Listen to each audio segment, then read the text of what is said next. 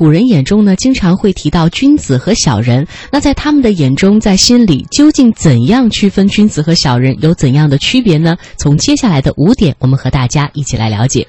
中国的古人经常提要近君子，远小人。那么这个君子和小人啊，其实最初说的是贵族和平民，它没有道德上的含义。在《论语》当中说，君子和小人尽管也残留着社会地位上的一些区分，但是在一定程度上已经超越了社会地位的标准，而是以德行作为君子和小人最大的区别。虽然一些君子常被讥笑为伪君子，但是这并不影响“君子”这个词的美好的内涵。我们的做人、教育、影响别人，都应该朝着君子之德的方向去努力。心诚求之，虽不重，不远矣。那么在生活当中啊，更要是近君子，远小人。所以说，要提到区别的话，这第一点，那便是君子坦荡荡，小人常戚戚。君子心胸光明开朗，神定气安；而小人呢，斤斤计较，患得患失，经常是愁眉苦脸。其实啊，这个君子的胸襟永远是光风霁月，无论是得意或者是艰难，都是自然是这个胸襟开朗的，乐乐观而不盲目，对人宽容，没有仇怨，所以呢，能够仰天不愧于天，俯地不诈于地。而小人的心里永远是都有一些事儿，不是觉得别人对不起自己，就是觉得这个社会不对，再不然呢，就是对某件事情说对自己不利。所以说，小人既无知人。即使富贵，也会患得患失，更不用说身处困境了。古人这样区分君子和小人。第二点是，君子周而不比，小人比而不周。就是说，君子无论和什么样的人交往，都能以一颗非常公正之心去对待世人，一视同仁，不拉帮结派。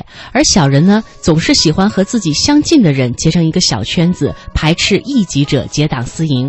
南怀瑾在《论语别裁》当中这样说：一个君子的做人处事，对每一个人都是一样的，不是说张三好。对李四就不好，这就不对了，这就叫比而不周。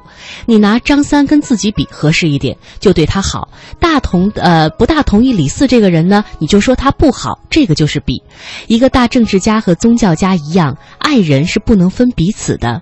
我们对于人好的固然好，爱他；但对他不好的人呢，或者我们不认可的人，也要爱他。因为他不好，我们所以要学着去爱他，使他好。这也是君子和小人的区别。还有一条标准叫做“君子喻于义，小人喻于利”。那也就是说，君子看重的是在于道义，而小人看重的呢，却在于利益上。所以说，君子看重道义，小人看重利益啊。当遇到困难或者是面对问题、面临选择的时候，君子会首先以道义的标准去衡量，然后做出选择；而小人呢，看重的是利益，遇到事儿首先想的是如何获利。这就是君子和小人思考问题或者是做选择时候最大的区别。那道义和利益是君子和小人两把标尺。他们会各自的去衡量利弊，做出不同的人生选择。君子成人之美，不成人之恶；小人反之。呃，就是说，品德高尚的君子呢，有仁爱之心。凡是别人的事情符合道义的，君子不仅能够乐见其成，更愿意力所能及的去帮助别人达到美好的目标，促进别人的进步成功。如果是不道义的呢，违背了道德和法律的事情，君子一定不会成人之恶，为虎。作章，呃，成人之美呢是一种修养的境界，也是一种高尚的品德。能够做到这一点的人，需要有宽广的胸怀和与人和善的心态。还有这样一句话，想必很多人都清楚：君子和而不同，小人同而不和。这说的是君子能够以道义包容不同的意见和想法，营造一种和谐的氛围；而小人呢，习惯于在对问题的看法上迎合别人的心理，附和别人的言论，但是却心口不一。